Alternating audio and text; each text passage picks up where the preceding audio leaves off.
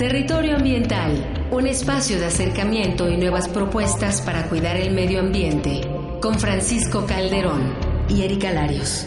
Una producción del Instituto Mexicano de la Radio y la Procuraduría Ambiental y del Ordenamiento Territorial del Distrito Federal.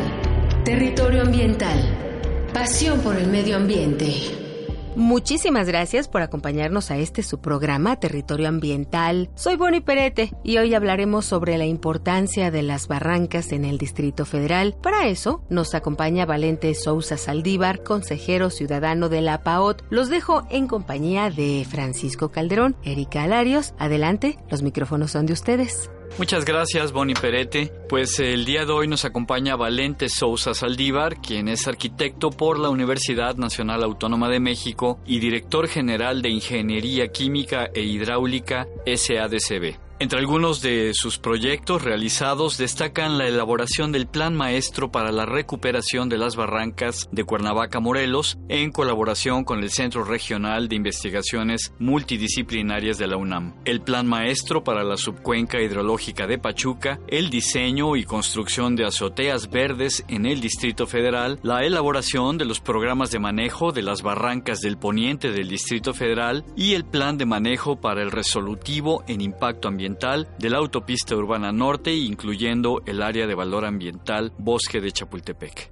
Soy Francisco Calderón Córdoba y como siempre nos acompaña Erika Larios. ¿Qué tal, Erika? ¿Qué tal, Paco? Gracias. ¿Qué tal, Valente? ¿Cómo estás? Bienvenido a Territorio Ambiental. Muy amable. Muchísimas gracias por invitarme. Valente, en los últimos años hemos escuchado mucho sobre la importancia de las barrancas para la sustentabilidad de la Ciudad de México. Incluso existen esfuerzos importantes a nivel gubernamental. En este caso, la PAO también ha realizado algunos trabajos con la delegación, por ejemplo, Álvaro Obregón, para el rescate de la barranca del río San Borja. Pero, ¿nos podrías explicar cuando nos referimos a barrancas, ¿a qué nos referimos? Sí, es, es una pregunta que técnicamente no estaba respondida hace ya un tiempo. En el tercer artículo de la Ley Ambiental del 2000, que fue publicada por la licenciada este, Leticia Robles, se establece como de utilidad pública y se definen como refugios de vida silvestre y escurrimientos naturales que son muy importantes para el ciclo hidrológico. Es la primera vez que se hace una definición jurídica porque si no está definida ante la ley, nosotros la podemos describir pero no podemos actuar sobre ella porque no hay legislación, no hay presupuestos, no hay ninguna acción que le permita al gobierno actuar. Entonces es una primera instancia en que empieza a definirse. Sin embargo, se enuncia, pero no se especifica qué quiere decir una barranca. Aunque en el artículo 90 y 90 bis 2 de esa ley del año 2000, se definen como categoría de área de valor ambiental las barrancas. Seguimos sin saber qué es barranca, que es la pregunta que me estás haciendo, y tampoco sabemos cómo mides ese valor, aunque se llama área de valor ambiental, pero qué valor tiene y cómo lo medimos.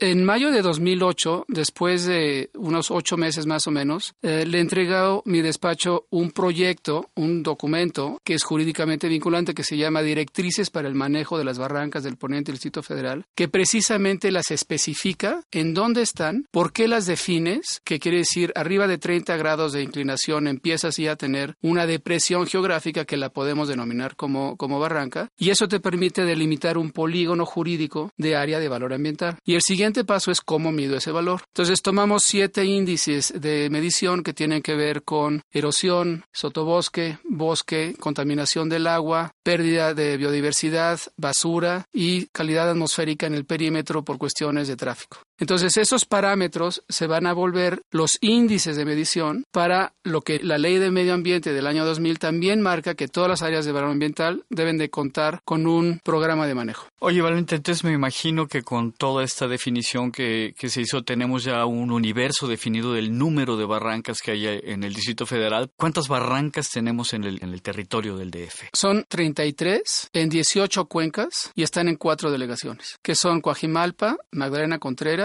Miguel Hidalgo y Álvaro, y Álvaro Obregón. Y están las barrancas solamente, se definen las que están sobre la ladera de la Sierra de las Cruces, que es el poniente de la Ciudad de México, que tiene el límite geográfico de la Jusco en el lado sur poniente y tiene el río Tecamachalco en el límite norponiente, que es el límite con el Estado de México.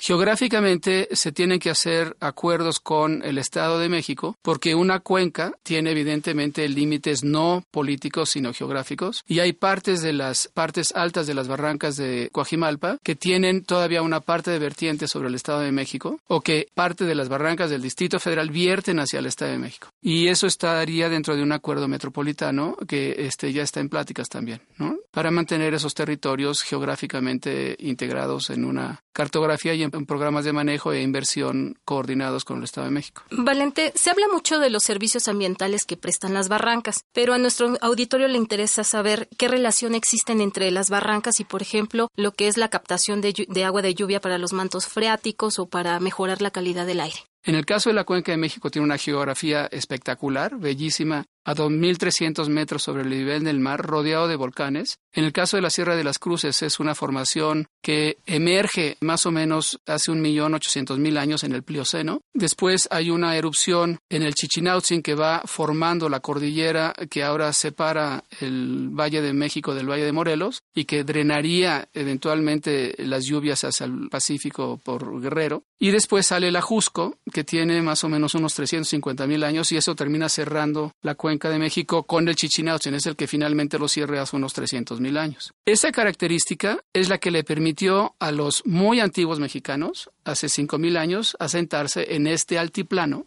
rodeado de bosques, de los árboles maravillosos que se llaman abetos religiosos, y esos son solamente endémicos del Valle de México, porque es un abeto que migró de Canadá hace 10.000 años, cuando los fenómenos de glaciación caminaron, como el bosque de Macbeth. Caminó el bosque hacia abajo y llegó a las condiciones de acidez de suelo y de cenizas de la Sierra de las Cruces y obviamente la Sierra Nevada que es contemporánea en el Popo y el Isla, que es una sierra ligeramente más joven que nosotros, pero estéticamente este, más espectacular, vamos a llamarlo. Y esos bosques colonizaron esas condiciones de suelo. Esos bosques nos bajan como 1500 milímetros de precipitación anual, que es muy alto para las condiciones del altiplano de México, que en el caso de la cuenca de la zona de Pachuca, que es la cuenca de México todavía, ahí tenemos precipitaciones de 300 y 500 milímetros. Mucho más. Tenemos tres veces más lluvia porque tenemos esos bosques en la Sierra de las Cruces. Y por eso la Secretaría de Medio Ambiente decidió proteger inicialmente las barrancas del poniente Distrito Federal por dos condiciones. Tienen muchísima previsión inmobiliaria porque la ciudad está creciendo después de que se construyó el periférico que está en la cota 2300, que fue determinada a los inicios de la Ciudad de México en los años 30, 40 como el límite hidrológico. Arriba de esa cota es donde tenías el inicio de la zona de percolación pluvial. De captación, digamos. De captación porque es, es las faldas del volcán. Por eso es importante entonces que sean declaradas las barrancas como áreas de, valor ambiental. Es una parte de la protección. Es, estratégica. O tienes esas barrancas y lo tenemos además medido, o no tienes agua. La recarga al acuífero del Valle de México es en esas montañas, en las del Sierra de las Cruces, en el Ajusco y en el Chichinautzin. Tomó 600 mil años recargar el acuífero del Valle de México, que es inmenso. El acuífero va a dar hasta Pachuca.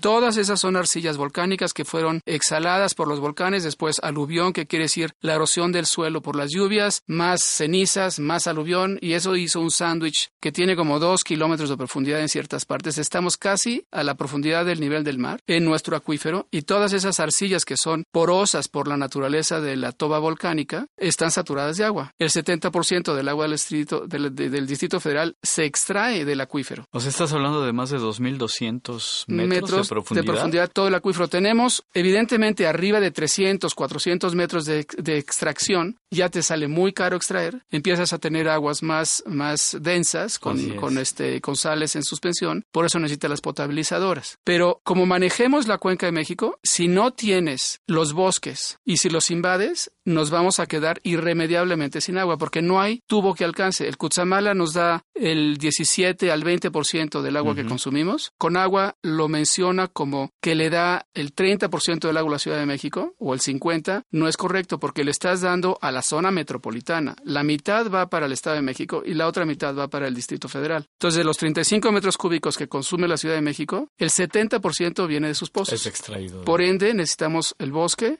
para recargar esos acuíferos. Mm, claro. Valente, el año pasado se destinó una importante cantidad de recursos para atender el riesgo que representan los deslaves en las barrancas de la Ciudad de México. ¿Nos puedes explicar por qué no se deben urbanizar estas áreas? La buena noticia es que como ya son polígonos decretados como áreas de valor ambiental, jurídicamente ya no se pueden invadir. La DEVA, que es la Dirección de, de Verificación Ambiental, ya puede actuar sobre cualquier invasión adentro de esos polígonos. Ya están decretados 25 de los 33. Falta este año se terminarían los últimos ocho que están prácticamente todos en la delegación Miguel Hidalgo. Imagino que además de un decreto tienen un plan de manejo. Y exacto, tienen los dos los dos instrumentos. Esto es muy importante lo que acabas de mencionar porque al contar con un programa de manejo y estar decretados como área de valor ambiental están vinculados a presupuestos federales del ramo 16 y ramo 19. Entonces tienen dotación presupuestaria federal para la implementación de, los, de esos programas. Esos programas también estaban mencionados en el Everest de la ley ambiental mexicana, que es la LEGEPA, en donde se dice que los espacios de valor ambiental y áreas naturales protegidas y parques nacionales deben de contar con programas de manejo. Muchos no tienen esos programas porque son complejos toman tiempo, son muy muy técnicos, están hechos a escala 1 a 1000 con enorme nivel de detalle a nivel catastral. Entonces no todos los gobiernos los han implementado. En el caso de la Ciudad de México fue una decisión muy importante de la actual administración del licenciado Abrear haber decretado esas barrancas como polígonos y va a tocar a la siguiente administración el implementar las políticas. Es un paso monumental. Yo creo que es una de las razones por la que el señor Ebrard ha sido designado como alcalde emblemático del medio ambiente como alcalde de, ciudades en el mundo, ¿no? Es un tema importantísimo. Sin duda, pues Valente es un tema que nos da para mucho. Sí, como Desafortunadamente el tiempo se nos ha terminado. Ah, yo quiero... Yo que hablo en términos psicológicos. Quiero agradecerte muchísimo el haber estado en territorio ambiental y pues eh, eres bienvenido pues a otros programas para seguir hablando sobre este tema. Ah, pues sería un gusto y promover estas cosas y que la, la ciudadanía que está escuchando esto se apasione por la belleza del paisaje yo creo que nosotros tratamos de hacer es que los ciudadanos vuelvan a dibujar el paisaje en donde viven, que se lo vuelvan a recordar, porque vivimos en, un, en una cuenca magnífica y si la cuidamos es porque la conocemos. Lo que no se conoce es imposible poder hacer algo y estos programas de manejo te permiten tener ya una fotografía muy nítida de en dónde estamos pues muchas asentados. Gracias. Erika Larios. Gracias Valente por acompañarnos y Paco nos escuchamos en la próxima emisión. Gracias Bonnie Perete. Le damos las gracias a Paco, a Erika Larios, a Agradecemos a nuestro invitado Valente Sousa por abordar un tema tan importante para la sustentabilidad del Distrito Federal como son las barrancas. A nuestro auditorio le recordamos que pueden seguir a la PAOT a través de las redes sociales Facebook, Twitter y YouTube. En su sitio de internet igualmente, cuya dirección es la siguiente www.paot.mx o si así lo prefieren pueden acercarse vía telefónica al número 52 65 0780 o en las oficinas ubicadas en Medellín 202, Colonia Roma, Delegación Cuauhtémoc. Esto está entre Chiapas y Tapachula. Los esperamos en la próxima emisión de Territorio Ambiental, Pasión por el Medio Ambiente. Territorio Ambiental, un espacio de acercamiento y nuevas propuestas para cuidar el medio ambiente. Con Francisco Calderón y Erika Larios una producción del Instituto Mexicano de la Radio y la Procuraduría Ambiental y del Ordenamiento Territorial del Distrito Federal.